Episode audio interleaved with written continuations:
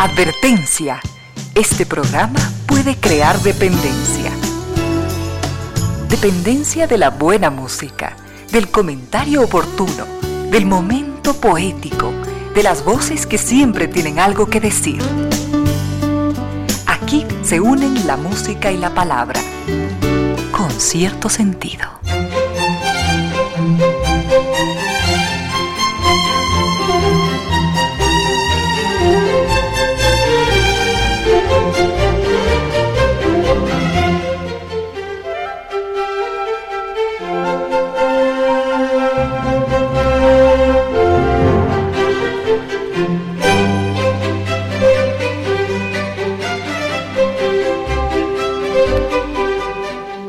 Tarde y tres minutos. Bienvenidas, bienvenidos.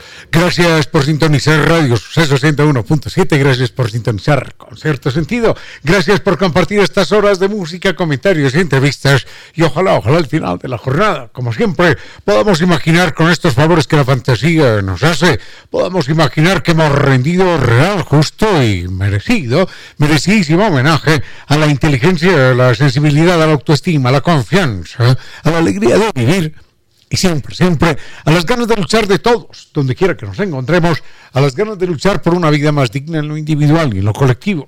Y en esa tarea de cada tarde, de cada jornada, de manera generosa, inteligente, leal, nos acompañan ustedes con sus correos a estas direcciones en las distintas redes sociales.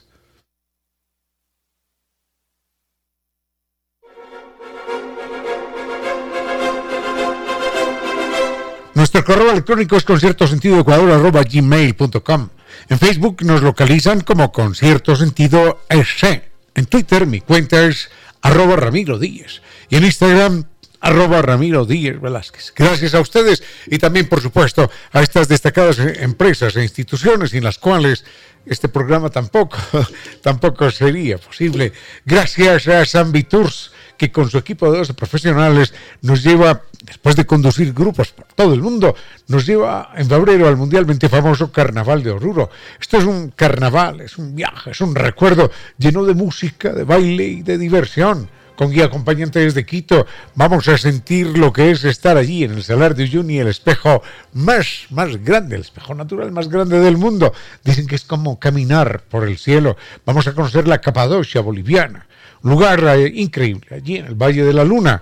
Mm, y este recorrido de primerísima categoría incluirá, por supuesto, Lima, el Cusco, Machu Picchu, Copacabana, La Paz y el Salar de Uyuni en la mejor época del año. Si ustedes dicen, cuando llamen a, a San que escucharon esta promoción en Radio Sucesos, entonces tendrán un bono de descuento de 300 dólares por la compra anticipada de su reserva hasta el 30 de noviembre.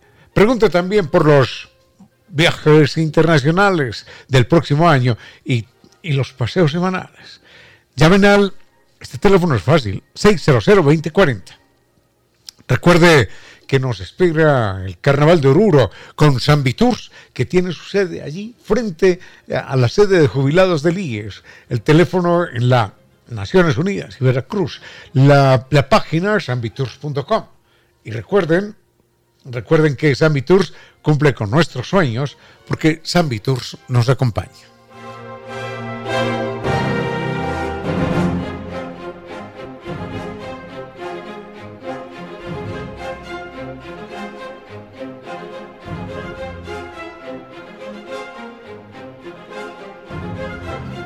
Recuerda el problemita, el problemita que no te, problemita no, problema que no tenía nunca solución, que era el, de la humedad por capilaridad ascendente, despedazando paredes, haciendo que uno incurriera en gastos para no solucionar nada al final, cemento, ladrillos, pintura, arena, albañiles, trabajos. Y al final la pared descascarada, la propiedad desvalorizada, ambientes enfermizos. Kiblia Nova Técnica ha solucionado el problema con un equipo científico y lo garantiza de por vida. Así que comuníquense con ellos. El mail es ecuador.novatecnica.com. La página web novatecnica.com. Dos teléfonos. 098 2600 588 y 098 81 85 798. Y hablando, hablando, recuerden, hablando de Internet, siempre piensen, piensen en elegir NetLife, el Internet tricampeón de los Speed Test Awards. Eso es NetLife. La, la página es www.netlife.es o llame al 3920 000.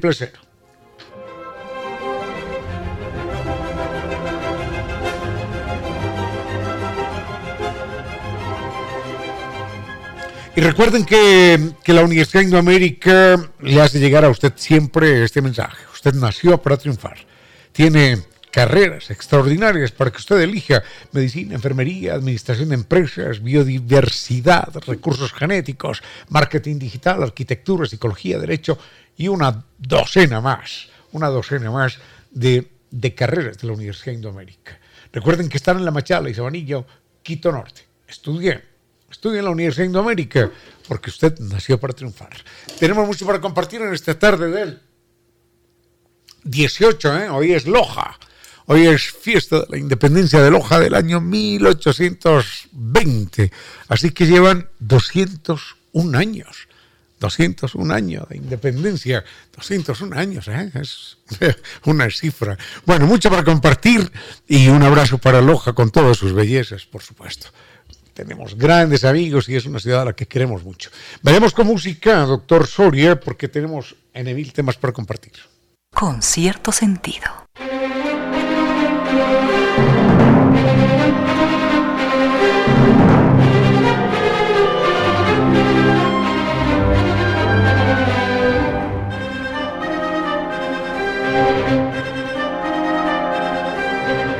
Nos encanta este personaje. A veces nos preguntan por eh, personajes que no nos seducen, que no nos enloquecen, la verdad. Pero este es un personaje extrañamente, extrañamente desconocido. Si uno dice, bueno, Arquímedes, ya sí, Arquímedes, la gente se acuerda de la palanca de Arquímedes, se acuerda del hombre allí eh, en la bañera, saliendo desnudo, lleno de alegría, gritando de Lo he descubierto para descubrir un, un fraude que habían hecho con una corona a la que le habían puesto metales que no eran de oro. Ese era, ese era Arquímedes. Y uno dice, bueno, Napoleón, claro, hombre, Napoleón, ni más faltaba, las guerras napoleónicas. Y así por el estilo, uno va identificando algunos personajes famosos. Que Newton, que Galileo, que una cosa, que la otra. Pero, pero cuando se habla de Ashoka, así sin H, A-S-H-O-K, Ashoka, la gente normalmente no nos enteramos de quién es Ashoka, no, no lo sabemos. Pero Ashoka es un personaje más o menos, más o menos del año 300 antes de nuestra era, de la India. Y mm, se me ocurre, cuando leo, cuando leo la vida de Ashoka, se me ocurre que allí hay un paralelismo extraordinario con una historia de un escritor del cual estuvimos hablando ayer. ¿Se acuerdan que ayer estábamos comentando acerca de Stefan Zweig, el escritor austríaco, mi escritor predilecto? Mm, y Stefan Zweig tiene obras maravillosas. Todas las que uno quiera leer del personaje son obras absolutamente inolvidables. Pero hay una obra de él que me conmueve a mí personalmente. Y no solamente me conmueve, sino que me lleva a la convicción de que esta obra debería, debería ser de lectura obligatoria en escuelas, en colegios, en universidades, en todas partes, porque es una obra que le cambia a uno la vida profundamente. Le cambia a uno la manera de acercarse a los demás.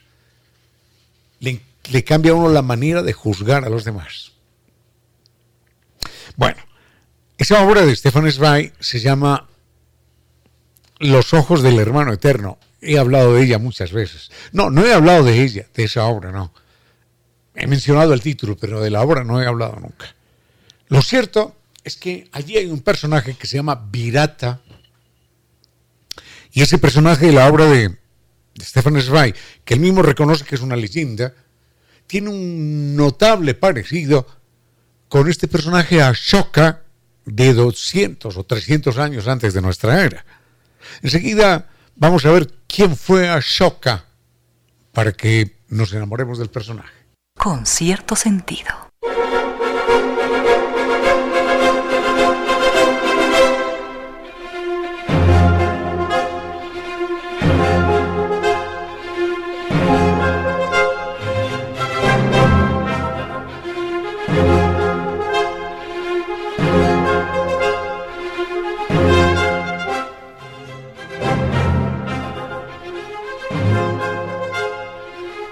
Rápidamente, recordemos eh, a Shoka. Shoka es un eh, personaje de la India antigua de hace 2300 años y era, tengo entendido, tengo entendido no, era, era un, un emperador.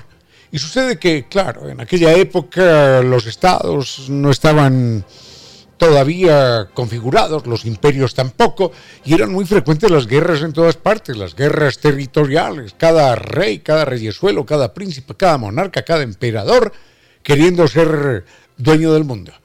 Tenían medio planeta a su disposición y eso no les alcanzaba. La soberbia humana es, es algo que no tiene, la soberbia y la ignorancia humana, humanas no tienen límites. Sucede que cuando uno mira las guerras, son unos tipos que son dueños de la mitad de, de Europa y quieren la otra mitad para ellos también, ¿no? Bueno, así que si miramos la historia de Europa es a lo largo de siglos y siglos y siglos es la matazón, mueran los otros, porque yo quiero más grandeza para mi reino. El Oriente no era ajeno a esta demencia humana. El Oriente era también un escenario de inmensas, terribles, dramáticas guerras, de las cuales normalmente no tenemos mucho conocimiento, porque cuando a uno en el colegio le enseñan la historia universal, esa historia universal se, se limita a la historia de Europa y a la historia de América como si el resto del mundo no hubiera existido. Pero cuando uno escudriña un poquitito en la historia de, del Oriente, del Oriente lejano, de la India, China y demás, encuentra que eran pueblos igualmente guerreros y violentos como nosotros. Lo cierto es que Ashoka era un poderoso emperador de cualquier dinastía de esas, no tiene importancia, y en un momento dado participa en unas guerras de reconquista. Sucede que en una serie de batallas escuchen esta cifra, en una serie de batallas mueren, pero una tras de otra, ¿no? No era una, una batalla hoy, la otra en 10 años, no, eran batallas de semana tras semana, o pasando un día, mueren más de 100.000 personas. ¿Saben lo que son 100.000 personas muertas en una batalla? 100.000 personas muertas en una batalla equivalen a las 100.000 personas que mataron los norteamericanos con la bomba en Hiroshima. Pero esto en 1945. Y una sola bomba. Pero 100.000 personas muertas significa verle la cara al enemigo, al que vamos a matar, cortarle la cabeza, pasarlo con un sable. 100.000 muertes de estas. Nos horrorizamos con 200, 300 en, en la penitenciaría de, de Guayaquil, que, tenemos toda la razón para hacerlo. Pero aquí no eran 300 muertes, eran 100.000 muertes. La violencia del ser humano no tiene límites, la insensatez del ser humano no tiene límites. Todo en nombre de algún dios, de algún imperio, de algún reino, de cualquier cosa de esas absolutamente absurdas. 100.000 muertos. Y otras 150.000 personas fueron desplazadas, huyeron del terror para no ser víctimas. Entonces, este señor, emperador y todo lo que se quiera, cuando se acercó al campo de batalla y vio aquella matazón absolutamente absurda, decidió hacer un switch off en su cerebro, un cambio total en su cerebro. Y enseguida vemos qué, qué le pasó.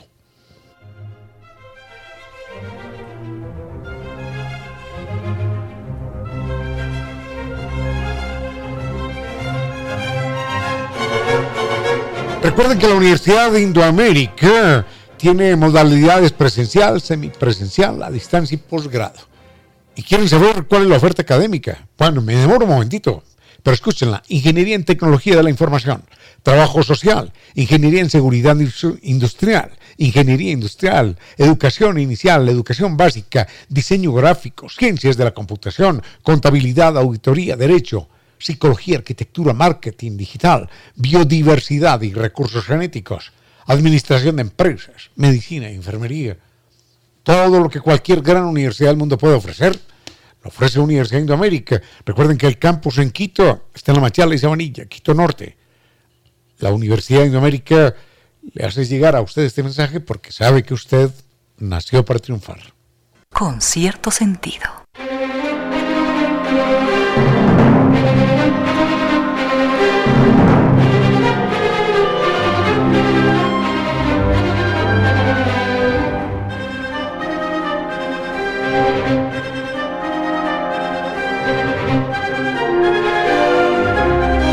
Volvemos con Ashoka, que es un personaje que a mí particularmente me conmueve mucho. Él era un emperador y como emperador era un animal violento, irracional, eh, dispuesto a cualquier cosa por ampliar y por perpetuar su imperio, su gobierno. Y bueno, no se, no se portaba distinto a los demás, ¿no? Parece que el poder crea esas formas de locura verdaderamente monstruosas. Entonces, Ashoka en un momento dado participa, no él participa, pero su gente participa en una serie de batallas que dejan 100.000 muertes y dejan más de 150.000 personas que huyen de sus hogares. Es un, es un genocidio brutal. Estamos hablando del año 300 antes de nuestra era, aproximadamente. Cuando Ashoka se percata de esto, sufre una gran conmoción. Y no solo eso, sino que poco tiempo después eh, está como testigo en una cárcel en la que están torturando a una prisionero budista. Y el prisionero budista conserva la calma en medio del tormento. No se oye un ay, una queja, un lamento, no. Impertérrito el personaje, como si no fuera con él. Entonces, eso significa una conmoción espiritual profunda para Ashoka que decide convertirse al budismo. Hay que recordar que el budismo el budismo es una religión más antigua que el cristianismo. El budismo es de 500 años antes de nuestra era. Y de hecho hay una serie de, relatos del budismo que son tomados después por, el cristianismo. Eh, hijo de una virgen, por ejemplo, eh, caminar sobre el agua, por ejemplo, curar leprosos, es otro caso, devolver la vista a un invidente, resucitar un muerto, esas cosas estaban ya narradas en el budismo y vuelven a ser narradas por el cristianismo 500 años más tarde. Bueno, como quiera que sea, dejando a un lado eso, eh, el budismo no tiene 10 mandamientos. No tal cosa, no tal otra, no tal otra, no tal otra. No, no. Mm, de hecho, es una religión eh, que podríamos llamar una religión atea, porque es una religión eh, que está entre sus normas aquella de no creerás en dioses. Entonces, ya es una religión atea. Aunque lamentablemente todas las religiones o todos estos grupos, eh, todas estas tendencias filosóficas sufren en algún momento alguna desviación y muchos budistas despistados han hecho de Buda un dios, lo han endiosado. Hay que ver las estatuas que le tienen en China, por ejemplo. es una locura. Son estatuas las más grandes del mundo. Acostado ahí, Buda, recostado, pero son más grandes que la estatua de la libertad y que el Cristo del Corcovado. Bueno, en todo caso, más allá de que algunos budistas despistados hayan convertido a Buda en un dios, el mandato de él era ese, o la primera base de su religión era no creerás en dioses. Y el segundo, que, es finalmente el único mandato, el único mandato de Buda, que debería ser tomado en cuenta por todas las demás religiones, por todos los grupos humanos, y sobrarían 10 mandamientos, y 20, y 50, y sobrarían leyes, y no habría necesidad de abogados, de policías, de ejércitos, de cárceles, de nada. El mandamiento de Buda es no hagas a otro lo que no quieres que a ti te hagan. Eso. Simple, ¿no? Simple. Sobran todos los códigos penales del mundo. Sobran todas las leyes. Sobran todos los abogados, las cárceles, las rejas, las alarmas, los policías, los ejércitos, las armas. Sobra todo. No hagas a otro lo que no quieres que a ti te hagan. Ya, suficiente.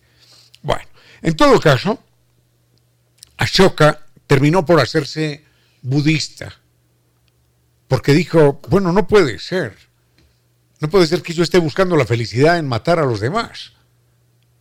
No puede ser que yo esté buscando la felicidad en ampliar un territorio si ya tengo a media India o a toda la India para mí. No puede ser esto. No puede ser el sufrimiento y el dolor base de, de mi alegría. No, no puede ser esto. En todo caso, el tipo se convierte al budismo y enseguida les cuento ahora sí qué fue lo que hizo.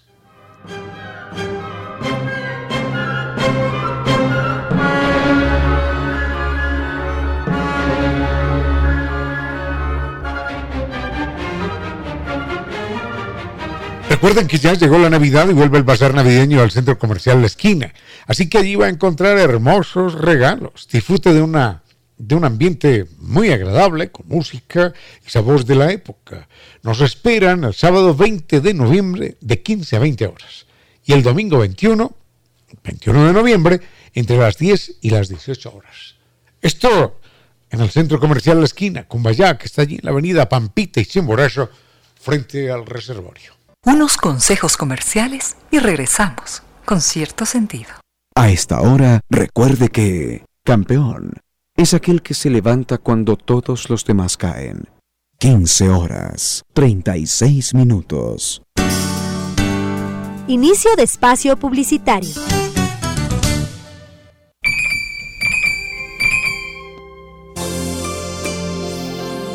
Las aves callan y el jacarandá canta con su follaje.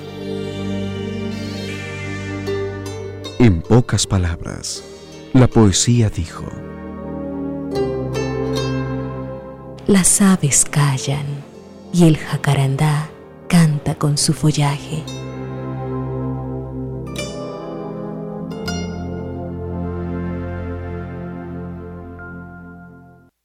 Sigue con ustedes, Ramiro Díez. Con cierto sentido.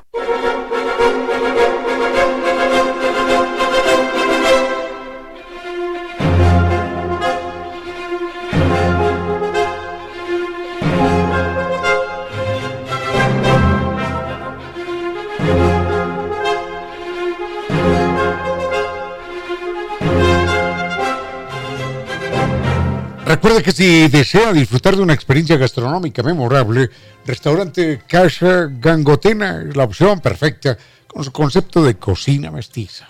Así que si usted es de las exquisiteces, visítelos y viva esa experiencia en su bello restaurante. O también, si está en plan de no me muevo, me quedo en casa tranquilo, desde la comodidad de su casa, ordene a través de la página web www.casagangotena.com o comuníquese es una experiencia que recomendamos.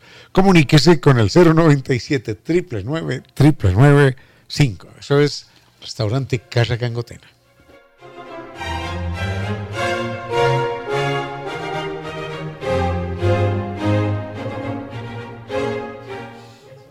Ya, finalmente estábamos con Azoka y ahora sí dejamos al personaje tranquilo porque eh, estábamos recordando que él era un, guerrero más que tenía alguna de esas religiones, de tantas que en el mundo hay. Hoy hay más de 3.000 y más religiones.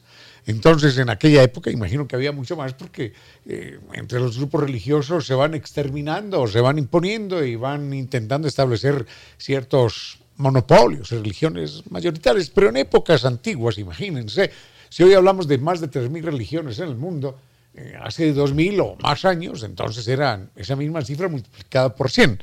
Bueno, como quiera que fuera, ¿eh?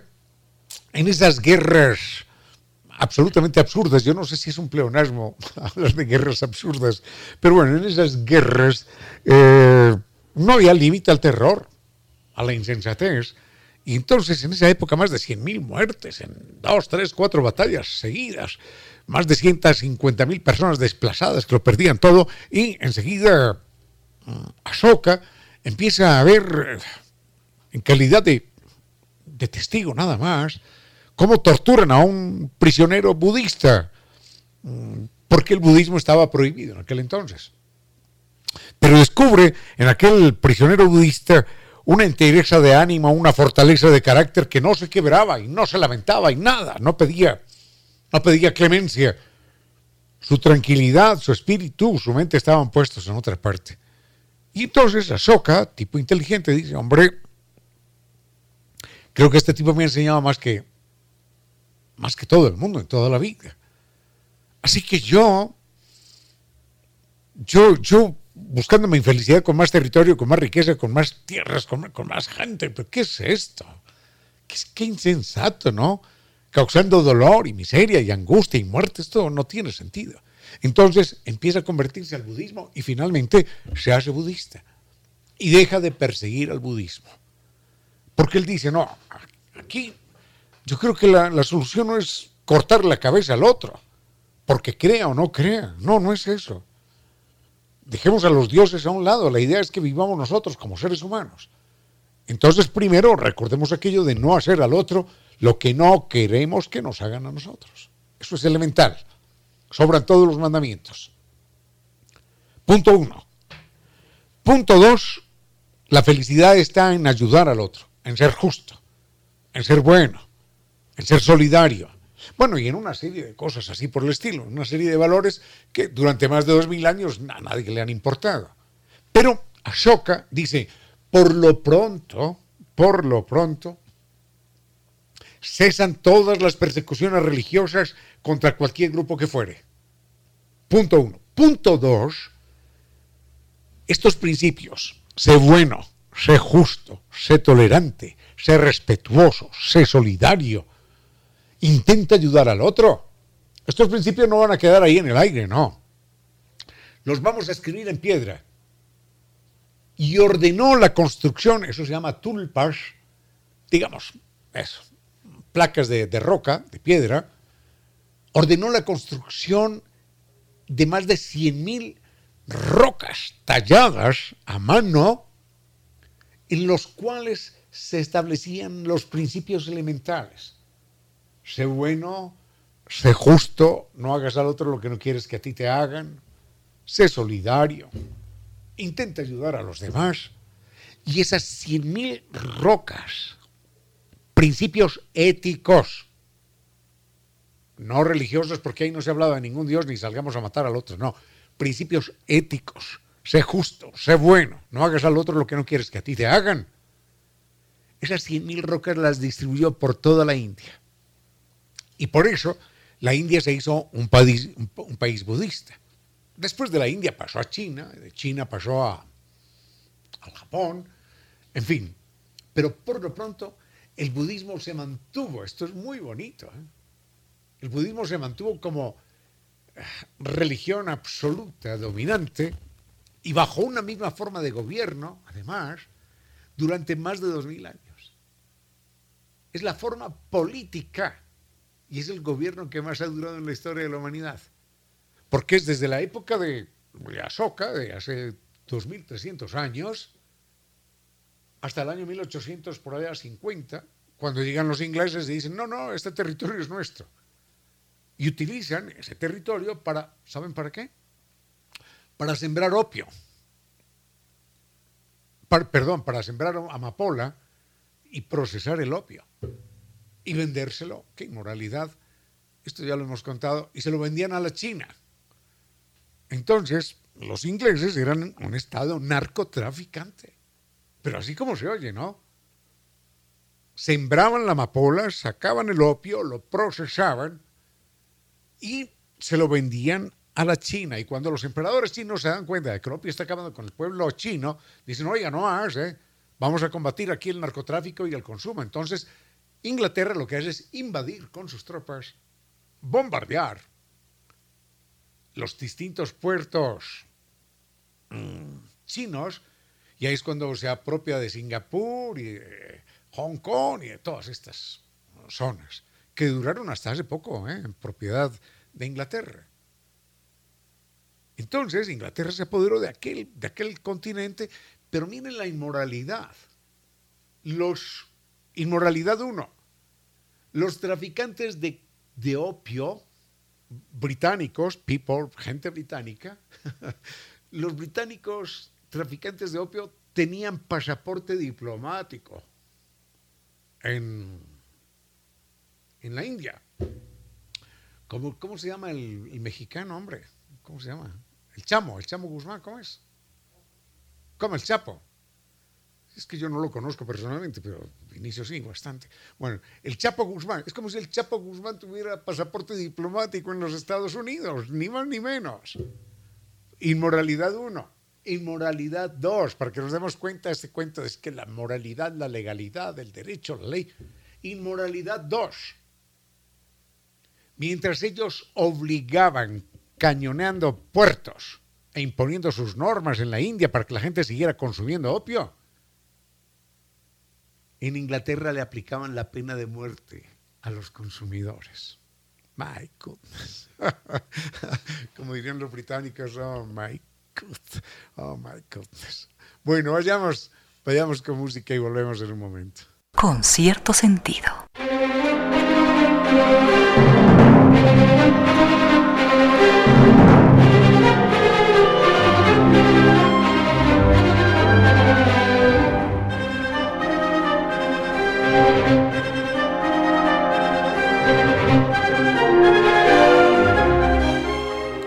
es una de las eh, géneros, es uno de los géneros musicales más especiales, con una historia a veces metida entre nebulosas, pero sin duda alguna con más de un devoto en el planeta Tierra, en todas las culturas, a todo lo largo y ancho del planeta.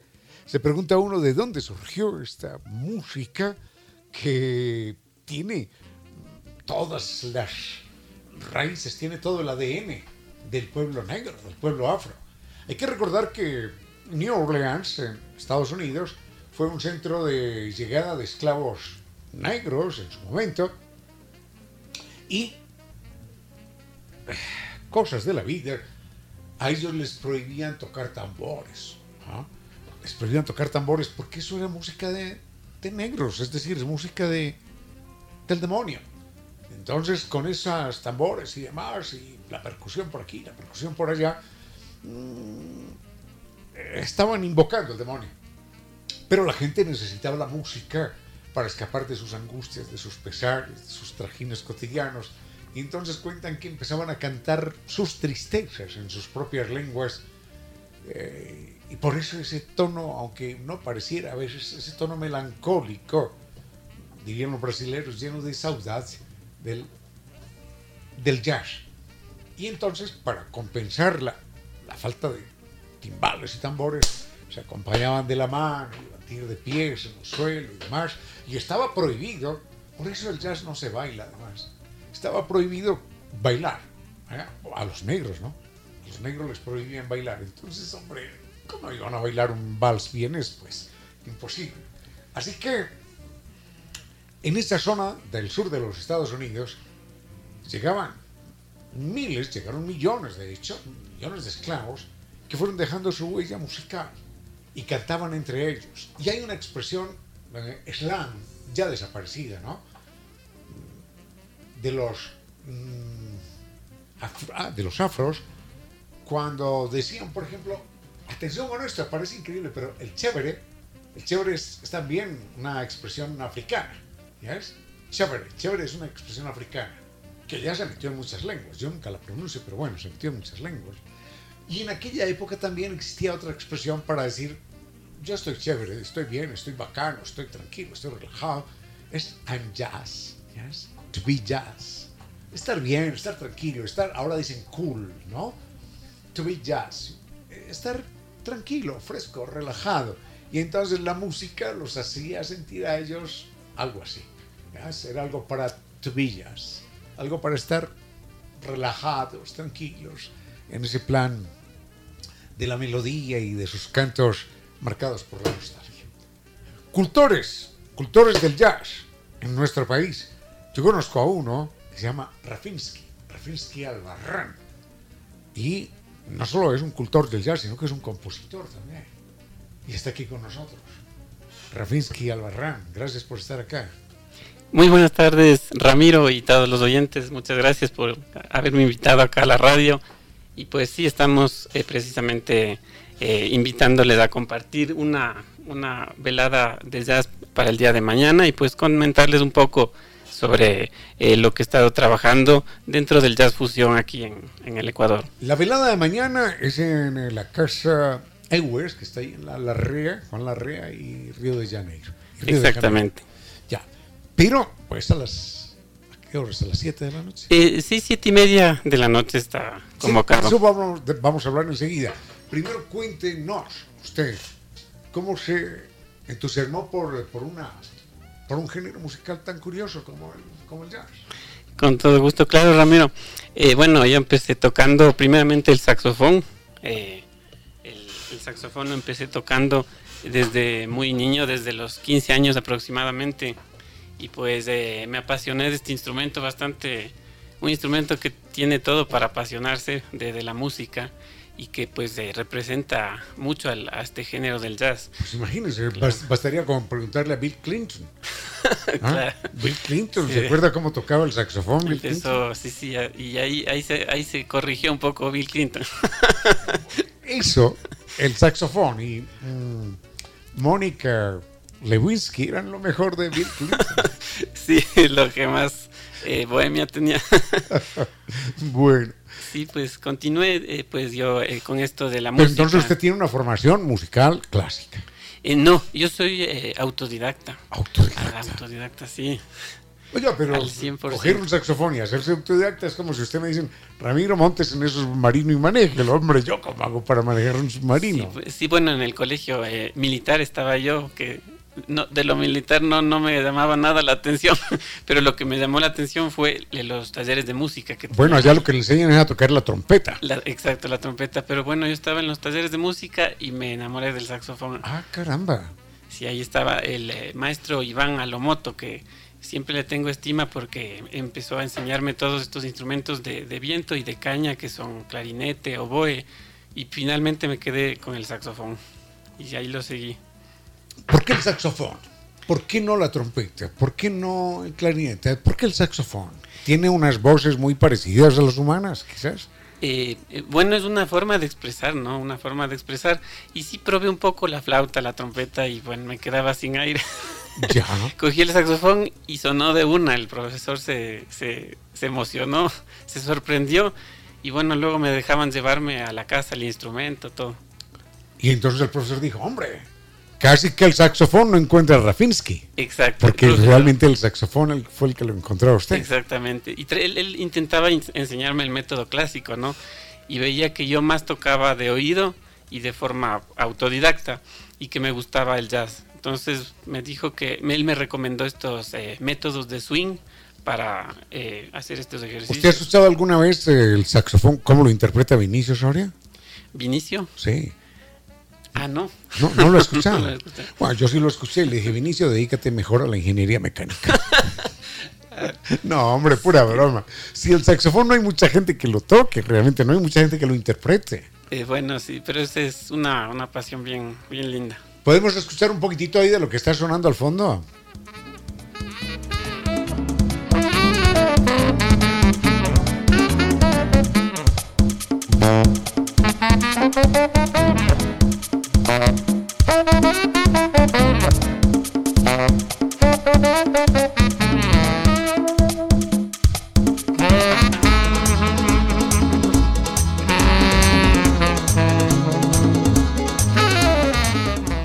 Eso se llama Puerto Quito, ¿no? Puerto Quito Boogie es un álbum que hice eh, de los viajes que he tenido de trabajo eh, pues eh, en Puerto Quito y es un boogie boogie mezclado con, música tropical. Bueno, la, la, ambición de todos los católicos en el mundo es ir un día al Vaticano. Me imagino que usted iba a New Orleans. Claro, sí, sí, tenía bastante pendiente ese viaje y finalmente cuando lo pude hacer, eh, completé pues esta vivencia, esta investigación y, luego de este viaje eh, compuse el álbum eh, Jazz Boogie and Roll número uno, que hice pues los temas de, de Boogie Woogie con Honk, con Jazz, todas son fusiones. ¿El jazz tiene letra? No. sí, sí, sí, de hecho Louis Armstrong, el... Louis Armstrong sí, pero, pero normalmente el jazz no tiene letra. Normalmente. hay, unas, hay unas improvisaciones de que hacen con la voz y son, sonoras, ¿no? Eso es maravilloso. Sí, me parece maravilloso, pero... Hágalo, hágalo un poco, que ya lo hizo, lo hizo muy bien.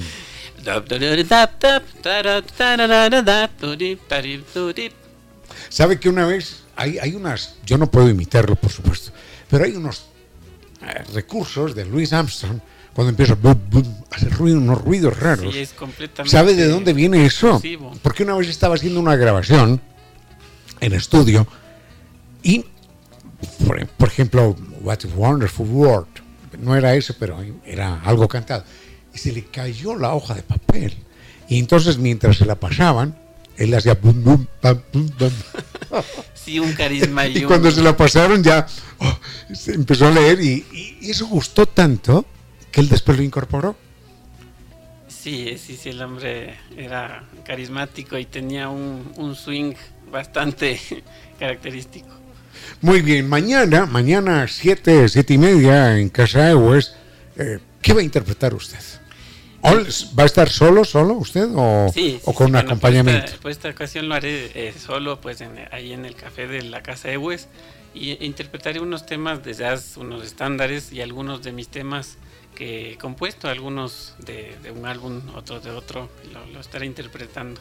Bueno, cuando digo acompañamiento no, no, me refiero necesariamente al baterista y tal, sino ¿qué, qué acompañamiento sugiere usted? ¿Una, una cerveza, un vinito? Porque, ¿Con qué se escucha bien el jazz? Con, un canelazo, pues. Un canelazo. O whisky, ¿no? No sé. Eh, no sé, no sé, yo no soy bebedor de whisky. Con un vino podría ser el whisky para un blues, tal vez. ya, ¿Cuál es la diferencia entre un blues y un jazz? Eh, yo creo que son como algo, algo así como primos, diría. Como bien lo mencionaba, nacen de esta, de esta forma de expresión de, todo este pueblo afroamericano y de la fusión de, la música del mundo ahí en, Norteamérica y que venía un poco de Francia también. Y pues eh, los dos tienen una rama diferente pues de, eh, en acordes, en, melodías que son características de cada uno. Inicialmente salió primero el blues, ¿no? Pero eh, yo diría que son como una especie de primos musicales. Lo del blues es una expresión bien especial, bien bonita, porque en inglés se dice to be blue para decir que uno está nostálgico, triste, acontecido por algo. Y entonces el blues es esa música que lo arrastra un poquitito ahí por la tristeza sin, sin letras. Es bastante emocional. De hecho, yo empecé, antes de hacer jazz, empecé haciendo blues con algunos grupos y eh, básicamente de oído eh, yo saqueaba las, las escalas pentatónicas, que son las que se usan principalmente en el blues. Y de ahí toda la improvisación que hacía, no sabía lo que hacía, pero era más algo sentido, algo, algo de bastante emoción. Obviamente caía en el tiempo del, del blues, pero era bastante emocional. Rafael Rafinsky, Rafinsky Albarrán. Eh, su cita, su invitación es para mañana, Casa Hours, a las 7 y 30 de la noche. Exactamente, están todos cordialmente invitados, igual todos los que están escuchando por ahí me pedían que les mande saludos, don Ramiro, a, Nicolás, creo que porque realmente bastante admiran su, programa. Pero ah, están cordialmente invitados. Y eso que no me han escuchado tocar el saxo. sí, sí. Están cordialmente invitados y pues ahí nos veremos. Muy bien, la cita es Casa en la Manuel Larrea, Río de, Janeiro. Exactamente, en la galería. En la galería. Ahí es un lugar delicioso porque es una casa muy bonita, muy acogedora, es una casa histórica con un patio bellísimo, su cafetería, se tomó una cervecita, el vinito, está muy bien aquello, ¿eh? sí, sí, en la galería y como el lugar, Como el lugar es tan especial, no requiere ningún equipo de amplificación, ¿no? Eh, no, no, no. Para las pistas, eh, bueno, sí, pero la de la I para el saxofón, eh, no, porque se, escucha en directo. naturalmente. Claro, claro, claro. Muchísimas gracias, maestro. Gracias por estar acá. Bienvenido. Y, saludos a, la linda gente de casa. Muchas gracias, Ramiro. Por y salúdeme a Pavel también, hombre. Le, listo, hombre. Tengo una bolita de él en casa, algún día se la muestro. Bueno, muchas gracias. A usted, Ramiro, muchas gracias por, la invitación y felicidades por su programa. Siempre, siempre sabía pues eh, escucharlo y muy agradecido de estar aquí. No, hombre, gracias a usted.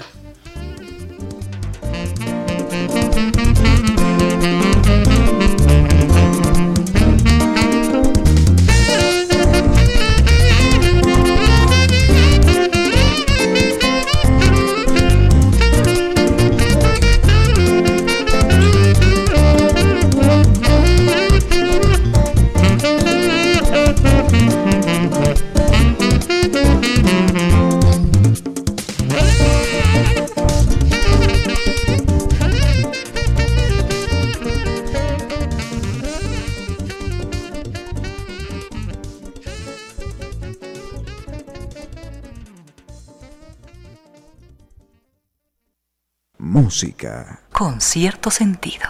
Unos consejos comerciales y regresamos con cierto sentido. A esta hora, recuerde que el gran secreto del éxito es estar preparado cuando llega la oportunidad. 16 horas 11 minutos. Inicio de espacio publicitario. Sigue con ustedes, Ramiro Díez. Con cierto sentido.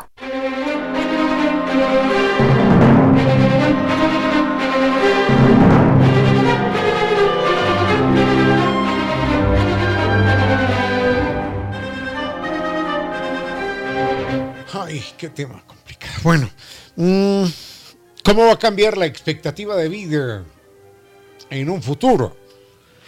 Bueno, necesariamente si va a cambiar es en un futuro. Es decir, eh, en el futuro, ¿qué expectativa de vida tendremos los seres humanos? Hay muchas complicaciones frente a esto.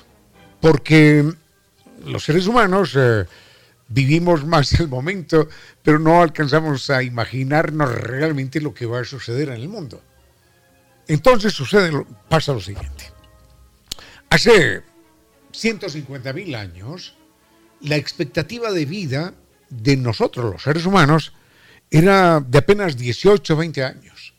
Esto era dramáticamente eh, fuerte porque todos los niños, ahí donde está Vinicio, usted, la otra señora, el que va ahora conduciendo su auto, yo también, todos, hace 150 mil años éramos niños huérfanos, todos. ¿Por qué nuestros padres morían a los pocos meses, o dos o tres años, mucho, que hubiéramos nacido? Es decir, teníamos un recuerdo muy borroso de nuestros padres, si es que teníamos algún recuerdo de ellos. Y era el grupo, la tribu, el clan, quien se encargaba de sostenernos, de protegernos, de ayudarnos, de alimentarnos, de llevarnos, de traernos con toda la carga que esto significaba, ¿no? La carga, la carga económica, porque eran niños de dos o tres años que no producían, no cazaban, no recolectaban, no, no hacían nada, sino había que alimentarlos y había que mantenerlos y por eso estamos todos aquí, por la solidaridad del grupo. Y no solamente había que alimentarlos, sino cargarlos. Venga, llévelos, tráigalos, corramos con él, mm, que no se lo coma ese animal, huyamos porque viene el enemigo, todo esto. Entonces, hace 150 mil años, nuestros padres morían de 18 años y nosotros no teníamos ningún recuerdo de ellos, absolutamente no. Alcanzábamos a tener el recuerdo de los que ya nos cuidaban de 14, de 15 años, pero de ahí para adelante ya no más. O de ahí para atrás ya no, nada. Pero empezamos a, cambiar las circunstancias y hace ya 10.000 años, con la agricultura, empezamos a, a, vivir un poco más, porque la vida era menos azarosa, menos complicada, ya dependíamos menos de las estaciones, menos de la casa, menos de ir por aquí o por allá, sino que ya teníamos cierta cantidad de alimentos que nos permitían sobrevivir. Pero en la época de, de Shakespeare, Estamos hablando de qué año? Mil, 1600. 1600, más o menos. En la época de Shakespeare hay una obra de este autor británico, de, este autor inglés, en la que le rinde homenaje a Enrique el Viejo. Enrique el Viejo por haber llegado a tan avanzada edad. ¿Saben cuántos años tenía Enrique el Viejo en la obra de Shakespeare? Tenía 47 años. Y entonces ya hace 500 años tener 47 era tocar el techo. Para 1950, no voy, para 1950 no, para 1900 la expectativa de vida era de 50 años, un poco menos. Imagínense aquello. En 1900, es decir, nuestros bisabuelos, bisabuelos, abuelos y bisabuelos tenían eso, una expectativa de vida de 50 años. Y se acabó la historia. Pero a partir de la penicilina entonces se aumentó la expectativa de vida. Y pasamos a tener 60, 70 años. Y hoy, hoy la, la media, la media está por los 80 y un poquitito más, tal vez, en algunas partes. Pero hay algo muy grave, muy grave, muy grave. Y es esto para que lo piensen los señores economistas, sobre todo los economistas, que son los asesores espirituales de los políticos. Hoy, de cada niño que nace, de cada niño que hoy nace, dos de cada tres, o mejor, dos de cada tres niños que nacen van a vivir más de 105 años. Dos de cada tres. La pregunta es, ¿cómo van a ser los jóvenes del futuro para atender cada jovencito, para atender a una persona de más de 100 años, a dos personas de más de 100 años? No habrá gente. No habrá gente para atender a dos personas por cada una. No habrá gente para atender cada uno a dos personas de más de 100 años. Para atenderlo en ningún sentido para sostenerlo, para alimentarlo, para protegerlo, para ayudarlo, para cuidarlo, para sanarlo, para nada. No, no hay, no hay posibilidad alguna. No hay, no hay cómo. Obviamente no podemos decir entonces que acabemos con los viejos, ¿no? Que era lo que proponía una señora del Fondo Monetario Internacional. No, no, la solución no es acabar con los viejos. La, la solución entonces es repensar el modelo económico. ¿Cómo tiene que pensarse el mundo, cómo tiene que organizarse el mundo para garantizar una vida digna, sostenible, a dos de cada tres personas cuando, cuando lleguen a esa edad. Y cuando ya pasen de los 70, 80, 90, 100. ¿Cómo vamos a hacer? Dos de cada tres personas van a, van a tener esa edad. Y cada vez habrá menos jóvenes cada vez. Entonces, cada vez nos reproducimos menos y los pocos que se reproducen van a vivir más de 100 años. El mundo no está hecho para eso, el modelo económico no está hecho para eso. Bueno, ahí queda la inquietud, ¿eh? ahí queda la inquietud, porque a veces me pregunto, ¿y cómo solucionar eso? Y no le encuentro muy clara la salida. Vayamos con música, doctor, doctor Soria.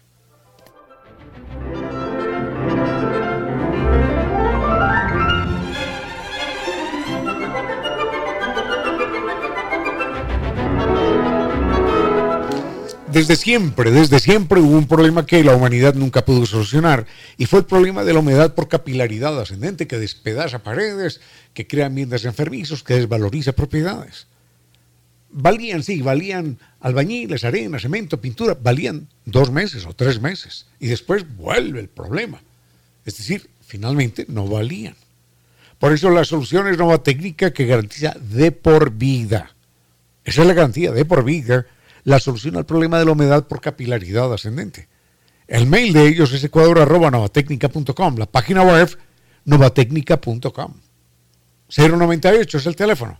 098 2600588 y 098 8185 798. En silencio, ese rayo de luz que entra por su ventana quiere decirle que a esta hora la música y los comentarios se disfrutan con cierto sentido. Sigue con ustedes, Ramiro Díez. Con cierto sentido.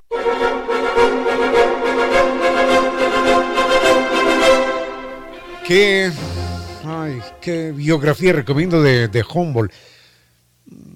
Yo leí en alguna ocasión una biografía de Humboldt de una señora alemana, que yo recuerdo el apellido es Meinert, Meinert, Meinert, pero no recuerdo exactamente su nombre completo. Era una señora verdaderamente conocedora de Humboldt y nos trae una, la señora es alemana, nos trae una imagen muy, muy seductora de este personaje que en el siglo 1700, en el siglo XIX, perdón, en el siglo XVIII, eh, a inicios del XIX, es el personaje, el científico más conocido del mundo. Esto es increíble decirlo, en una época en la que no existían redes sociales, ni internet, ni Twitter, ni radio, ni televisión, ni nada, nada, no existía nada de esto. Sin embargo, el mundo se postraba ante la sabiduría de Humboldt y ante la fama que lo rodeaba. Era un hombre, primero que todo hay que recordar que era el barón von Humboldt, Alexander von Humboldt. Entonces pertenecía a la nobleza alemana, que ya era una serie de puntos a su favor era un hombre verdaderamente rico en Alemania. no era una nobleza jiji, jaja, de, de títulos nomás, no, era extraordinariamente rico. Pero eh, todo su dinero le hubiera servido, aunque todo su dinero le hubiera servido para, para vivir como, como un gigoló, como un viva la vida en, en Europa, en Alemania, en Europa en general, simplemente dijo, no, no, no, lo mío está en conocer, lo mío está en saber, entonces para eso tengo que viajar. Recordemos que eran otras épocas muy complicadas y si alguien quería conocer tenía necesariamente que viajar. Si quería conocer, aprender, tenía que viajar. Y cuando tiene 33 o 34 años, Humboldt, eh, Humboldt regresa a Europa y a su regreso, bueno, ya esto lo hemos contado, es cuando encuentra a Bolívar, pero además de eso, es cuando le enseña a Bolívar una pintura que él mismo hizo cerca del, del Chimborazo. Y, Bolívar conoce, Bolívar siendo latinoamericano, conoce el chimborazo en Europa, lo conoce a través de, una infografía, de una pintura de Humboldt. Y eso es lo que lo lleva a él después a, su ascenso al chimborazo y a escribir aquel texto en el que delira, y justamente se llama así, Mi delirio sobre el chimborazo. Pero Humboldt era tan famoso que hay que recordar que él inclusive está en los Estados Unidos. Y algunos le critican su papel político porque dicen que él es el que le habla al presidente norteamericano, que en ese entonces era Jefferson, le habla de qué importante, ¿no? Qué importante si Estados Unidos conquista ese territorio mexicano y en efecto le quitó después a México, le quitó un territorio equivalente a dos veces Argentina. Imagínense aquello. Es el despojo territorial más grande en la historia de la humanidad. Y dicen que Jefferson fue el hombre que le dijo, venga, hombre, presidente, esas tierras ahí, qué bien estarían, ¿eh? Bajo el control de los Estados Unidos. Dicen eso. Posiblemente sí, posiblemente no. Lo cierto es que él viaja a Estados Unidos, y, pero él no viaja para entrevistarse con el presidente, ¿no? Él viaja y va a, a utilizar Estados Unidos como escala para seguir a Europa, su regreso a Europa. Y cuando va a salir la policía o la aduana o lo que fuera, algunos funcionarios, le impiden que salga. Porque dicen, no, no, no, no, el presidente Thomas Jefferson necesita hablar con usted. Y como no había teléfono, no, había nada, entonces vaya, vaya donde el presidente Thomas Jefferson que quiere hablar con usted. Así era de famoso Humboldt para que el presidente de los Estados Unidos diga, venga, tráiganme a ese jovencito que quiero, que quiero saber de él. Bueno, enseguida les cuento algo más acerca de, de Humboldt recordando que, o diciendo que lo que estoy diciendo, lo que estoy mencionando, corresponde a un libro de una señora Meinhardt, alemana, pero no recuerdo más. Con cierto sentido.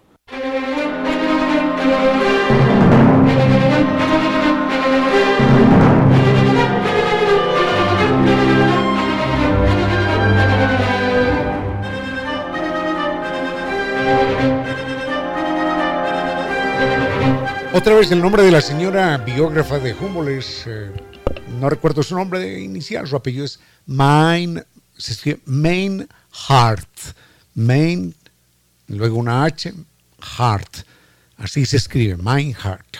Bueno, es una señora que, que nos cuenta acerca de este personaje que de lejos es el científico más importante de su momento y hay que recordar que lo hemos contado también en alguna otra ocasión, que cuando está a orillas del río Orinoco y convive con, su compañero, que era su compañero de amores, de ciencia también, que era Bonplan, algún campesino descubre la relación entre estos dos y le da un tremendo garrotazo, una paliza terrible a Humboldt, que casi lo mata y lo tuvo durante cinco meses en estado de coma. Es decir, este campesino fanático estuvo a punto de matar al más grande científico de su época.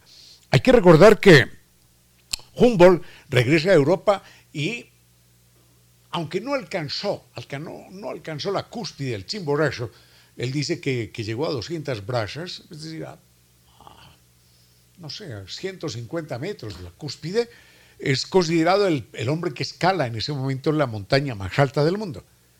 Rico, famoso, adinerado, científico, viajero por todo el mundo, es considerado la gran vedette, la gran estrella.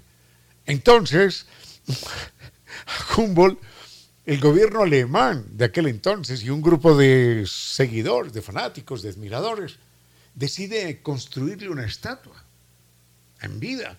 Y el tipo dice, ni se les ocurra. Y sintió terror, pánico. Dijo, pero por favor, dejen las estatuas para otros, a mí no, por favor. Y, entonces rechazó aquel homenaje imperecedero, que era una estatua en mármol para el más grande científico de la época. Era una, una, era una celebridad. Y por eso no solamente Jefferson lo retiene en los Estados Unidos, el presidente norteamericano, sino que el mismo Napoleón Bonaparte se da el gusto de invitarlo a su coronación. Que a uno, si lo van a coronar emperador de Francia, no es que esté invitando a cualquier perico de los palotes, ¿no? Así que invita a Humboldt. Es, es una época muy importante la de Humboldt porque él vive lo que llama la explosión del romanticismo la explosión del, romanticismo alemán, sobre todo, que es una época en el arte, en la literatura, en la música, caracterizada por eso, por una explosión de los sentimientos, eh, también un cambio intenso en las relaciones humanas. Eh, y, y es el mundo que se está sacudiendo. Después de ese movimiento del romanticismo, de la exaltación del sentimiento, llega también a otras partes de Europa y luego a América con un poquitito de retraso. Hay una experiencia muy bonita de, de Humboldt cuando ingresa a una mina. Enseguida les cuento, les cuento algo de esto. A esta hora, recuerde que un consejo es algo que pedimos cuando ya sabemos la respuesta, pero preferiríamos no saberla. 16 horas, 44 minutos. Inicio de espacio publicitario. Hoy se llaman Mateo, Pedro, Juancho, Linda, Lucas, Toño, Paquita, Bruno, Luciano. No nos referimos a niños o niñas. Así hemos empezado también a llamar a nuestras mascotas. Eso significa un paso adelante en la comprensión de su importancia y dignidad. Ojalá nosotros, los animales humanos, aprendamos de ellos su lealtad y capacidad de amor. Los otros animales, nuestros hermanos. Este es un tiempo con cierto sentido para que de todos broten las luces que todos precisamos.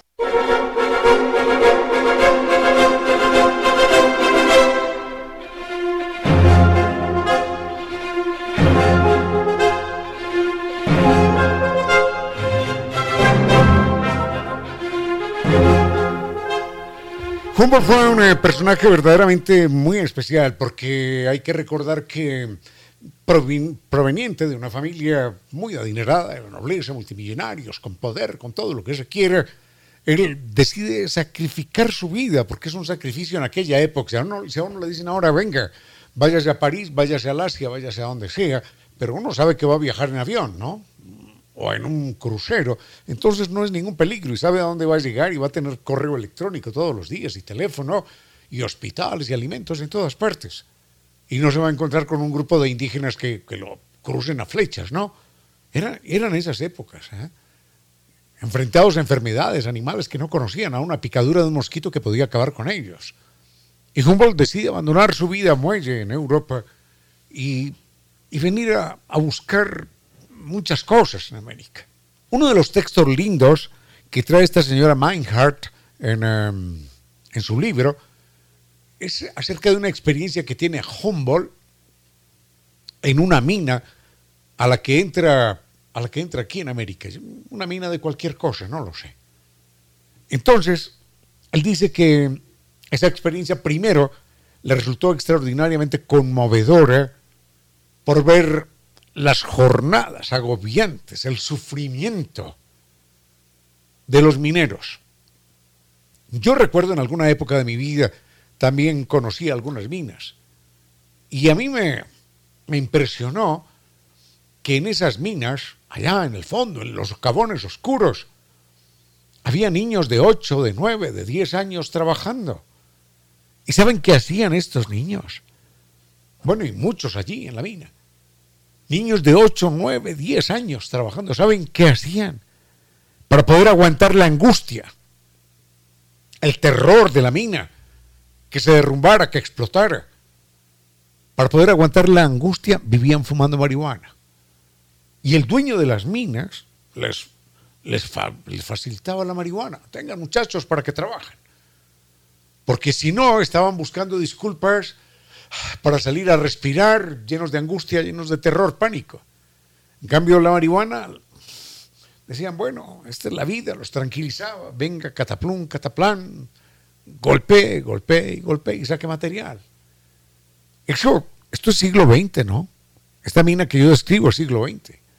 Humboldt ve las minas estas en siglo XVIII, siglo XIX. Y él dice eso. Dice que, que es una experiencia verdaderamente conmovedora porque descubre el sufrimiento de los, de los pobres en esta tierra.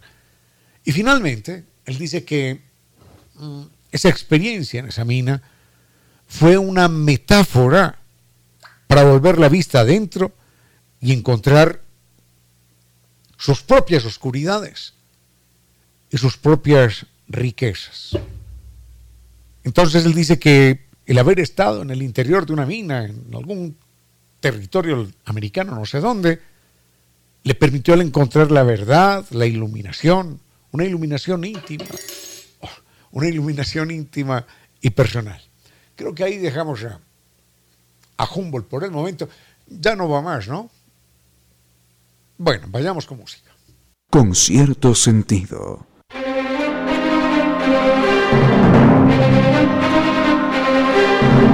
Fue nada más por hoy al doctor, le estoy viendo algunos comentarios, al doctor eh, Giovanni Córdoba en Control, muchísimas gracias, al doctor Vinicio Soria que nos acompañó más temprano, muchísimas gracias. Ya viene, ya viene doña Reina Victoria Díez con su, con su espacio, vuelo de música y palabras. Conmigo no fue más por hoy, fuerte abrazo, los quiero mucho y hasta mañana. A esta hora, recuerde que los héroes pueden hacerse en un minuto, las personas valiosas en toda una vida. 16 horas, 55 minutos. Inicio de espacio publicitario. Fin de espacio publicitario.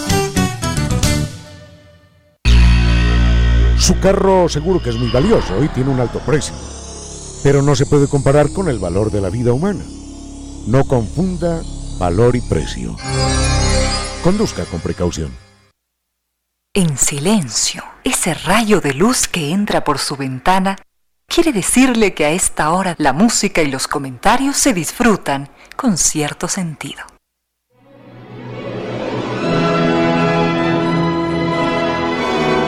Y ahora bienvenidos todos a un vuelo de música y palabra Bienvenidos a este espacio con cierto sentido, con Reina Victoria Díez, para que disfruten de un vuelo de música y palabra.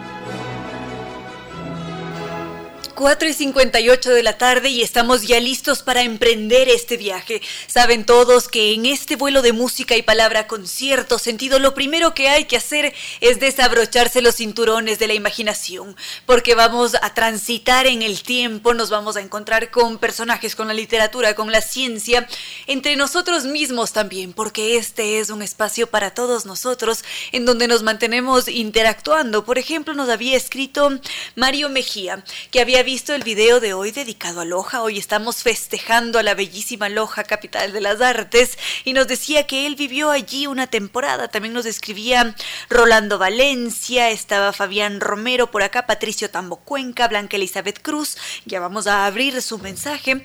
En todo caso, muchas gracias a todos por sus interacciones constantes y si es que quieren ver ese video que le hemos dedicado a la bellísima Loja, lo pueden hacer a través de nuestra página de Facebook con cierto sentido, todo separado, o si no a través de YouTube.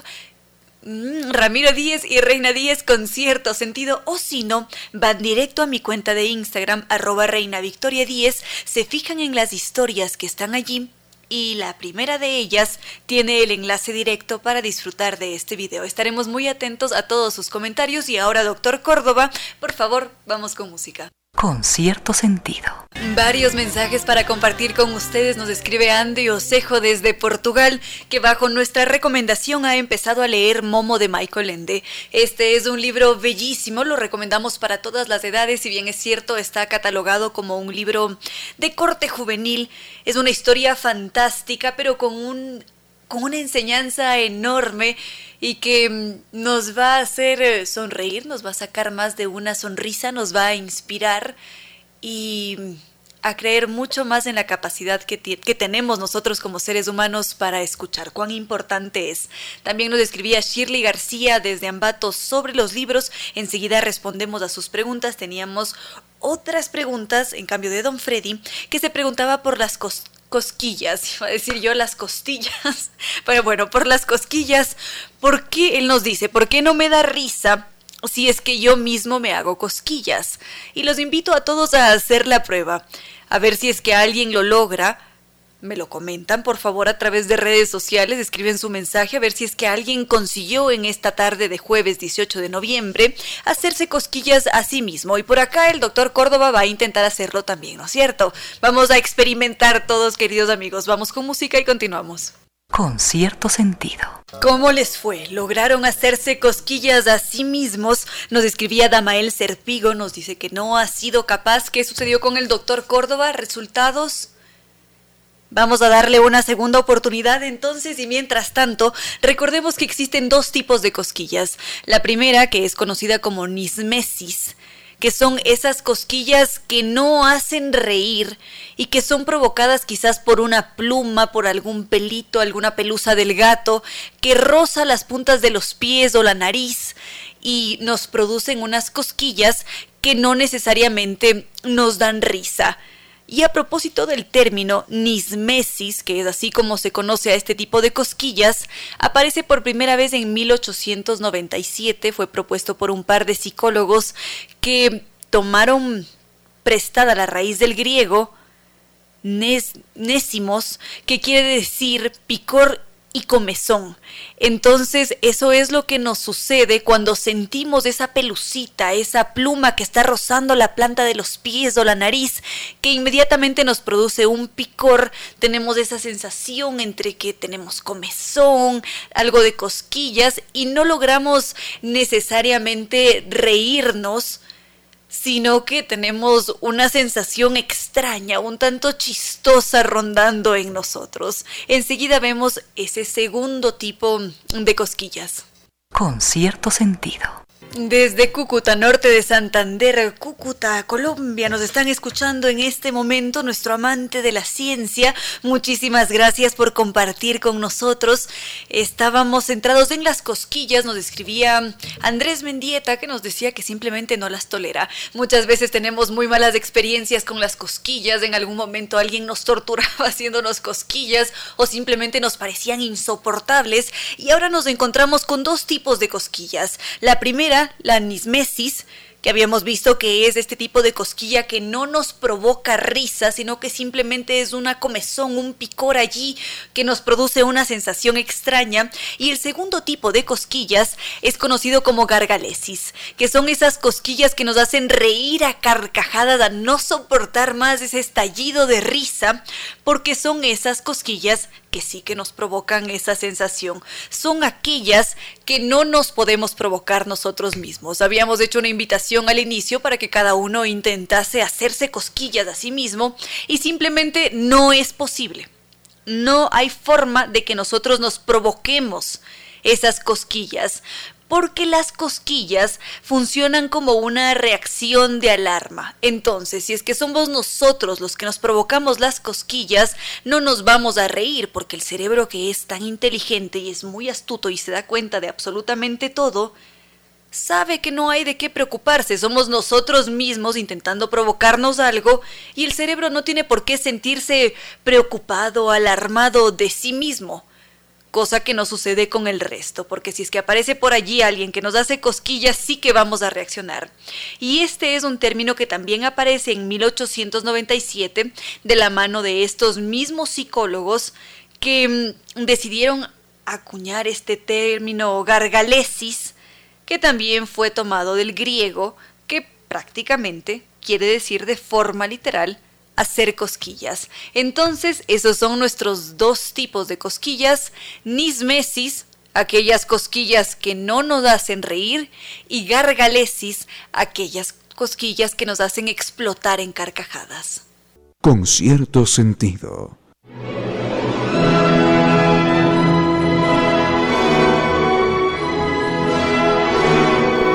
Pablo Hinojosa también nos escribe acerca de las cosquillas. Por allí también nos estaban diciendo que mm, las cosquillas en algunos refranes populares suelen decir, hablan de aquellos que son muy celosos. Bueno, en todo caso, vamos a dejar a las cosquillas tranquilitas por allí con sus gargalesis, nismesis y vamos a irnos hacia otros temas.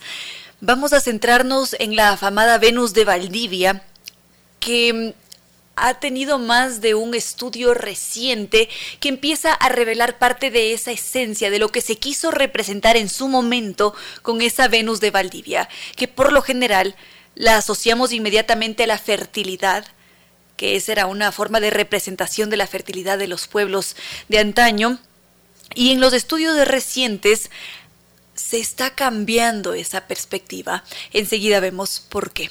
Con cierto sentido. Nos habíamos centrado brevemente en las Venus de Valdivia, que son una de esas primeras manifestaciones artísticas de las más antiguas de las que se tiene registro en la historia de la humanidad. Son de la edad de piedra y son estas figuritas de mujeres bastante voluptuosas.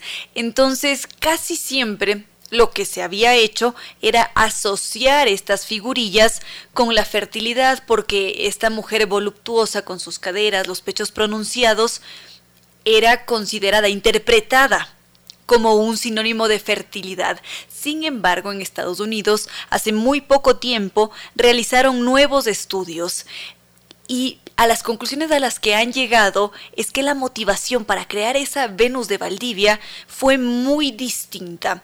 La relacionan más bien con la hambruna y el fin de la vida.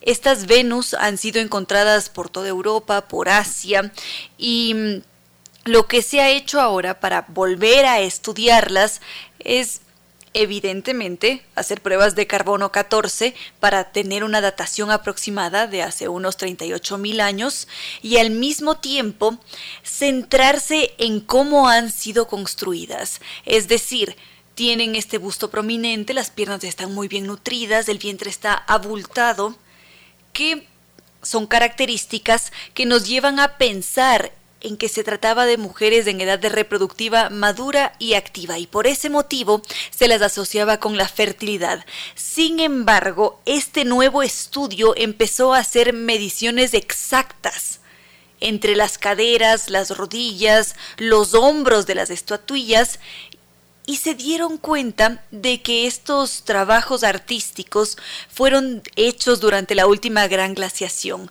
y en aquel entonces el tiempo era mm, mucho más arduo, complicado.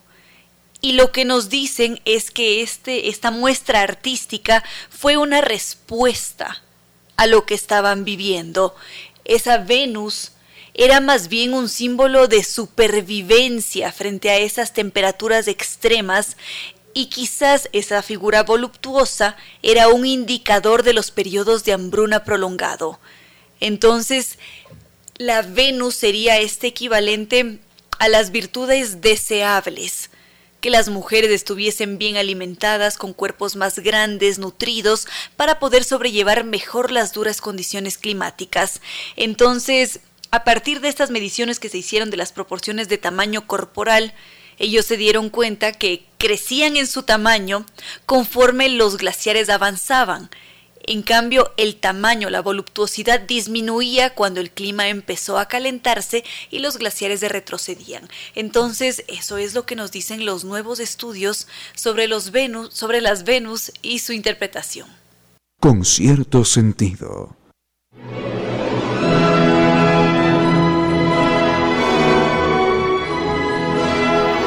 Estamos en jueves ya, hay más de un evento cultural en desarrollo, entonces, por favor, doctor Córdoba, vamos con la respectiva presentación.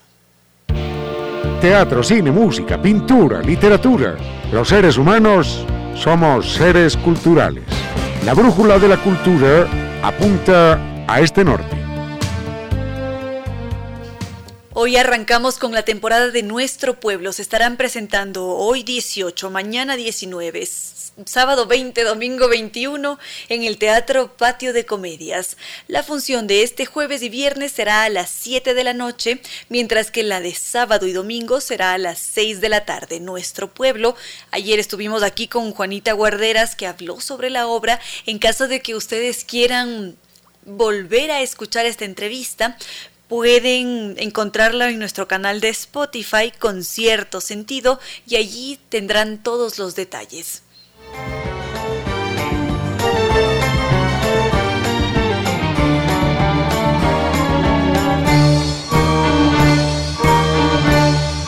El Serpigo nos invita a Electroacústico Androide en San Juan. Será este viernes 19 en Café Libro El Primo, esto es en la Independencia OE 959 y Montevideo, a las 9 de la noche.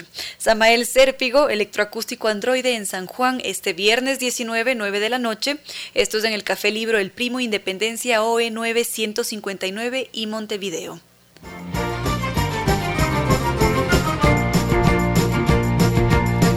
Y Quimera se estará presentando este sábado 20 de noviembre a las 7 de la noche en el Teatro Beethoven. Esto es en el Colegio Alemán allá en Cumbayá. En caso de querer adquirir las entradas lo podemos hacer a través del sitio web de Buen Plan. Aparece allí inmediatamente Quimera con su celebración por los 40 años de existencia de la Gran Quimera.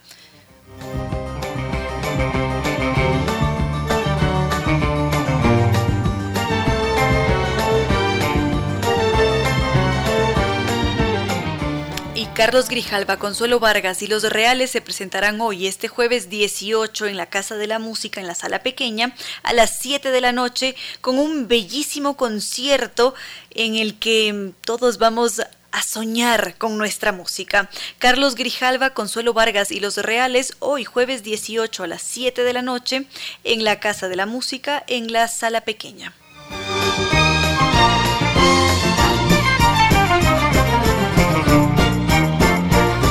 No podríamos olvidar que habrá Queen Sinfónico en Quito este 27 de noviembre de 2021 a las 8 de la noche.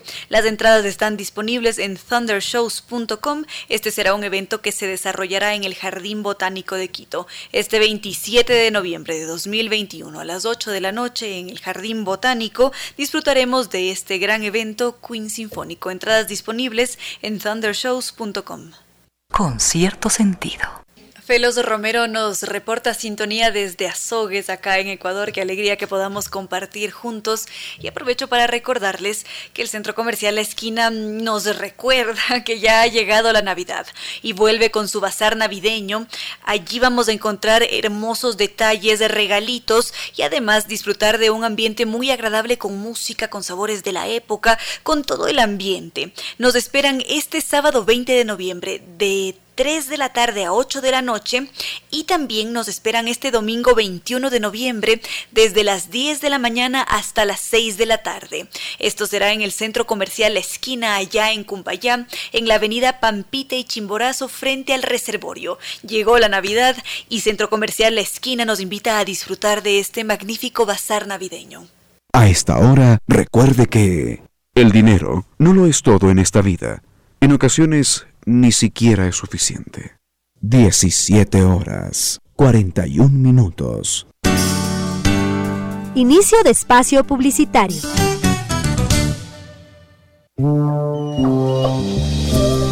No importa si en el país hay o no leyes que sancionen el maltrato a un animal, es la sensibilidad hacia su bienestar la que debería guiarnos.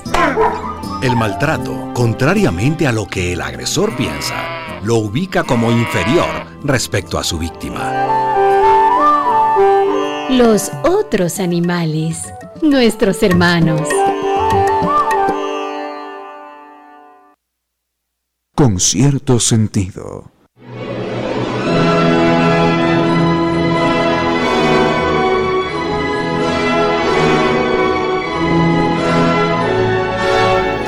De este vuelo de música y palabra, transitamos por diferentes paisajes, por diferentes mundos, épocas y, ¿por qué no?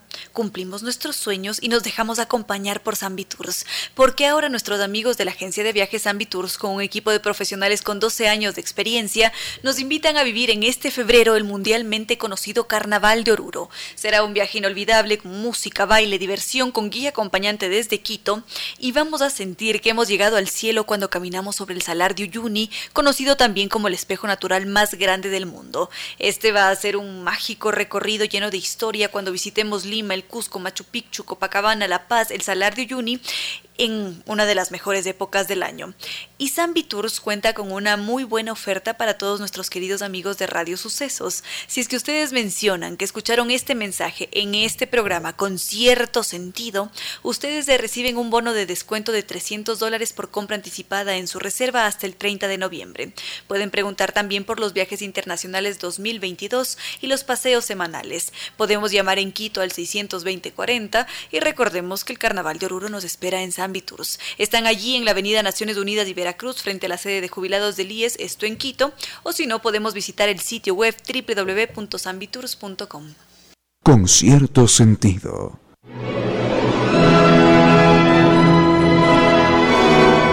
Se han dado cuenta como a todos nosotros, sin importar la edad, siempre nos maravillan esas otras épocas.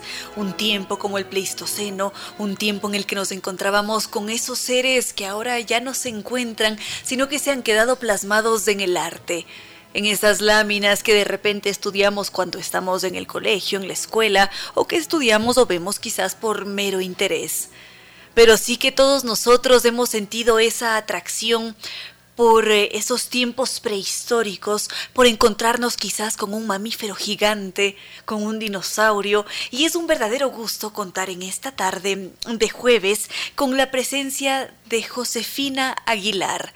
Ella es bióloga, especializada en paleontología, siempre ha trabajado con mamíferos, se ha dedicado a la investigación, es profesor titular, tiene una amplia experiencia en este tema y viene acá a hacernos una especial invitación para disfrutar de ese mundo paleoartístico. Así que, Josefina Aguilar, bienvenida, feliz a Josefina Aguilar, bienvenida a este espacio.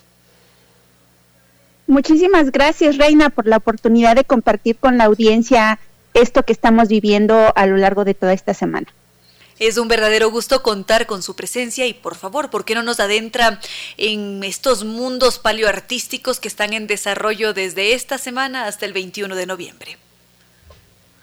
Claro que sí, fíjate que el pasado 15 de noviembre se inició el tercer encuentro del arte y la ciencia de los fósiles, los mundos del paleoarte, que es un espacio en donde de manera virtual y presencial pues nos estamos reuniendo diferentes especialistas, tanto paleontólogos como paleoilustradores, paleoescultores, que estamos reflexionando sobre todo lo que nuestro trabajo hace y particularmente cómo el paleoarte nos ha permitido reconstruir esas imágenes eh, de lo que nosotros estudiamos a través de los fósiles, pero sobre todo dándole la apariencia en vida, ¿no? Que realmente podamos viajar y remontarnos a esos viajes en el pasado y realmente eh, este evento ha sido maravilloso porque estamos diferentes países que en este caso a través de la virtualidad podemos estar eh, aquí ahí con ustedes, ¿no? Compartiendo nuestras experiencias. En mi caso, pues yo vengo de México y, y, voy a estar ahí compartiendo parte de lo que nosotros hacemos aquí en el país, porque también debemos de reflexionar sobre algunos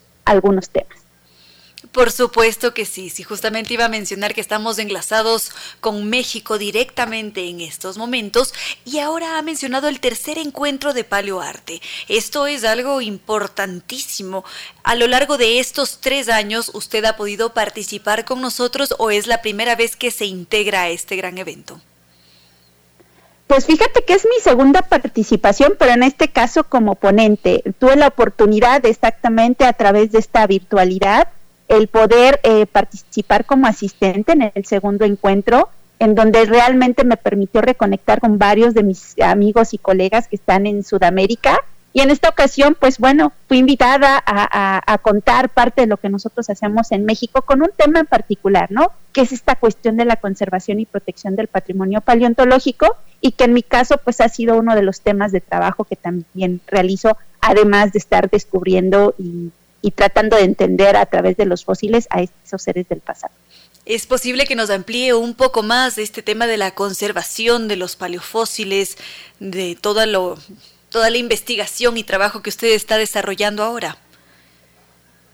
Claro que sí, Reina. Pues fíjate que este es uno de los temas que muchas veces eh, no lo comentamos y creo que es uno de los ejes más importantes, que es exactamente qué sucede cuando nosotros, una vez descubierto un fósil, todas las etapas en las cuales estas eh, pueden estar involucradas y donde es súper importante en que esos materiales que nosotros recuperemos y su información asociada quede depositada en un lugar en donde, por un lado, continúe su trabajo en el sentido de que nosotros podamos estabilizarlos, podamos eh, describirlos y, por supuesto, publicarlos y que posteriormente podamos eh, exhibirlo a, toda la gente interesada en este tema. Pero otro aspecto muy importante es que muchas veces lo que nosotros estamos generando son simplemente hipótesis de trabajo que tienen que ser contrastadas. Entonces, aquellos futuros investigadores en la paleontología pueden nuevamente revisar esos materiales y por lo tanto pueden eh, comprobar o ratificar lo que nosotros encontramos o incluso proponer nuevas eh, ideas ¿no? acerca de lo que se está encontrando. Y un aspecto que ahí muchas veces no contamos es todas estas etapas que se van involucrado eh, que hay mucha gente, incluso de otras especialidades, pero sobre todo en nuestro caso, eh, como países de América Latina, que incluso tenemos un marco legal que nos permite vigilar y que se cumpla esto para que realmente no nada más sea el disfrute de una generación, sino que esto forme parte de diferentes generaciones y por, eh, por eso ahí ese valor que incluso en algunos de nuestros países tiene como patrimonio. Esto es algo verdaderamente emocionante porque quiere decir que en este tercer encuentro de paleoarte, de paleontólogos, de ciencia, probablemente nos encontremos con alguien que quizás ahora está estudiando biología como usted lo hizo en su momento, se enamore de esta rama de estudios y continúe con toda esta investigación, preservación, conservación de esos tiempos pasados que explican por qué estamos configurados como estamos. Así es, de hecho también eso es lo, lo, lo, emocionante, que, a través de esta actividad y sobre todo por la forma en la que se ha, se ha diseñado, es que mucho eh, es también el que nosotros como participantes podamos estar interactuando, que a través de esas actividades también generen en nosotros esa emoción, esa curiosidad y por supuesto a lo mejor descubramos que a lo mejor queremos hacer otra cosa o incluso algo que ni siquiera teníamos eh, como identificado como parte de nuestra personalidad o de nuestras inquietudes, sale a través de los temas que cada día se han estado eh, presentando y, motivando a que nosotros lo, lo descubramos. Bueno, ¿qué ha sucedido desde este 15 de noviembre hasta el 18 de noviembre? ¿Qué nos podría contar sobre el desarrollo de estas jornadas? Pues mira, la verdad ha sido bastante emocionante ver a estos especialistas de diferentes países compartirnos sus, experiencias a través de las diferentes actividades, ¿no? Que no nada más son los conversatorios, las charlas magistrales, sino incluso eso, ¿no? Tratar de, explorar a través de la, de la parte de la, de la academia del campo que se le denomina del campo al laboratorio, en donde nosotros estemos explorando esa vena que a lo mejor tenemos ahí para poder reconstruir evidencias eh, del pasado. Y por supuesto también el, poder eh, motivar eh, elementos de experiencias, ¿no? De estas retroalimentaciones que muchas veces a lo mejor nosotros tuvimos alguna inquietud sobre, ese, sobre este tema. Y, por supuesto que todavía nos quedan otros días más para seguir hablando de, de todo lo, lo que va involucrado con el tema de la paleontología eh, y que en este caso pues es mi participación en cuanto a cómo podemos cuidar los fósiles. ¿Cuándo será su participación? ¿Cómo podríamos saber sobre los diferentes eventos que van a desarrollarse hasta este 21 de noviembre? Pues en este caso es invitarlos a seguir la página de Facebook del Museo Interactivo de Ciencia, en donde ahí se han estado transmitiendo las diferentes actividades para aquellos que eh, por alguna cuestión no pudieron inscribirse a tiempo. O sea, esta modalidad, como les comento, es presencial y además híbrida, pero además de presencial que a través de las redes sociales del Museo Interactivo de Ciencia, nosotros podemos estar ahí en contacto y realmente participando con cada, una de las actividades. En mi caso, me toca el día de mañana, viernes 19 de noviembre de 2021, en donde voy a participar con mi colega Dimi Lamote de Brasil, en donde vamos a tener un conversatorio. acerca exactamente eh, del valor de cuidar a los fósiles y en este caso a través de las experiencias que nosotros tenemos eh, en, en nuestros respectivos países, México y Brasil. Esto querría decir al mismo tiempo que la gran mayoría de eventos se están transmitiendo o se están desarrollando principalmente a través de medios digitales. Así es, o sea, esa es la oportunidad y creo que ese es el gran aprendizaje que hemos eh, ahora sí que afinando y apropiándonos de, esta pandemia, ¿no? El podernos comunicar en, en diferentes lugares a través de estos medios digitales. Muy bien, quizás em, algo que deberíamos saber eh, o esto está centrado exclusivamente en aquellos públicos que van a especializarse o es em, una dinámica mucho más abierta? No, es completamente abierto. De hecho, esto es parte también, eh, no nada más está centrado en especialistas, estamos realmente buscando eh, que a todo el público interesado en el tema e incluso aquel que de repente vea parte de esta información y diga, bueno, vamos a ver qué nos están mostrando, pues eh, que, que, tengan esta oportunidad de conocer estos mundos. Me parece que como tú lo comentaste al inicio de la charla, siempre estamos inquietos en saber qué sucedió en el pasado de nuestro planeta Tierra y particularmente en el pasado de cada una de nuestras regiones. Entonces creo que eso es muy importante y en este caso particular que tiene que ver el tema del paleoarte y cómo nosotros a través de ese estudio, pero sobre todo a través de los paleoartistas y diferentes eh, artistas, incluso plásticos, diseñadores, nosotros podemos proponer mundos, ¿no? Eh, y en donde nosotros podamos participar eh, de diferentes maneras. Por supuesto que sí, si es que es una rama de estudios tan emocionante, recrear el pasado, entregarnos una visión, una idea de lo que fue esta tierra. Verdaderamente emocionante. Por favor, una vez más la invitación para disfrutar de este tercer encuentro de paleoartistas y especialistas en paleontología. Claro que sí, pues ahora sí que nuestra audiencia los invitamos a que estén atentos a estas actividades por favor eh, eh, sigan la página de Facebook del Museo Interactivo de Ciencia o si quieren tener más detalles o particularmente de las actividades presenciales, pueden escribir al correo electrónico info.mic.fmcquito.gov.es para que ustedes puedan, incluso para estas actividades que, que se tendrán el fin de semana eh, de manera presencial. Felisa Josefina Aguilar, mil y un gracias por haber compartido este espacio con cierto sentido desde México. Gracias, hasta luego. Con cierto sentido.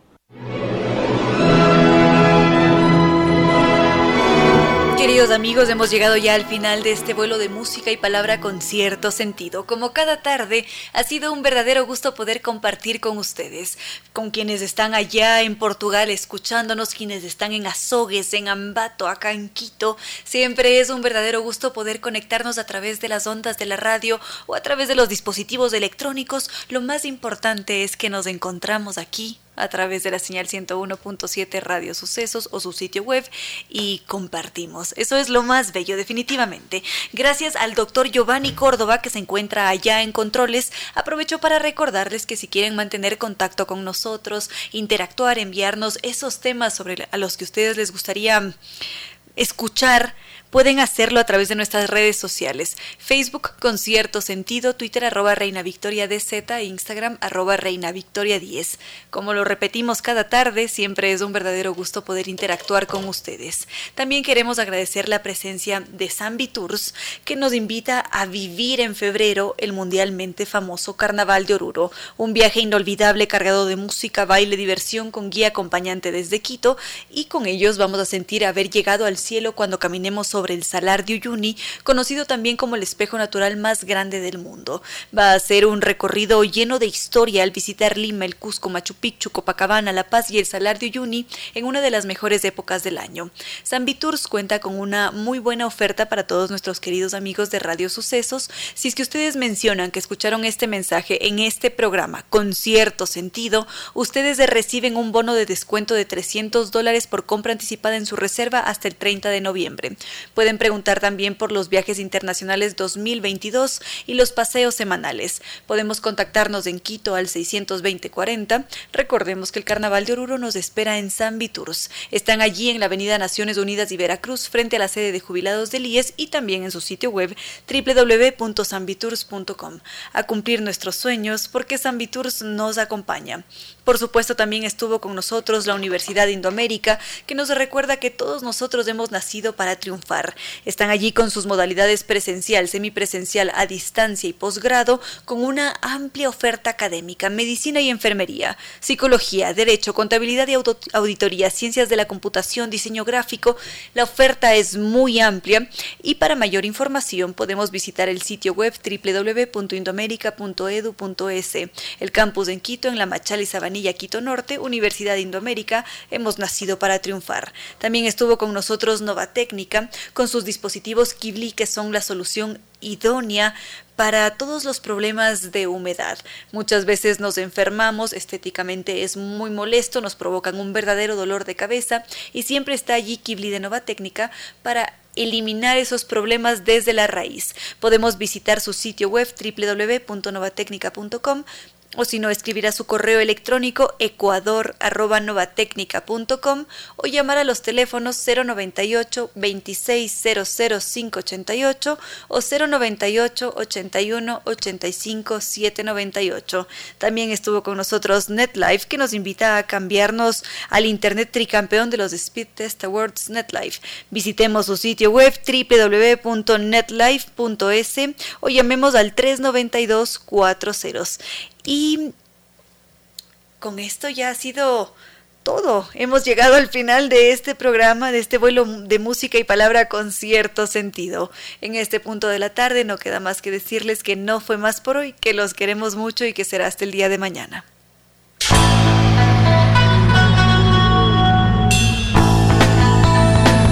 Si como dicen es cierto que en la vida no hay casualidades, piense, ¿por qué escuchó usted este programa?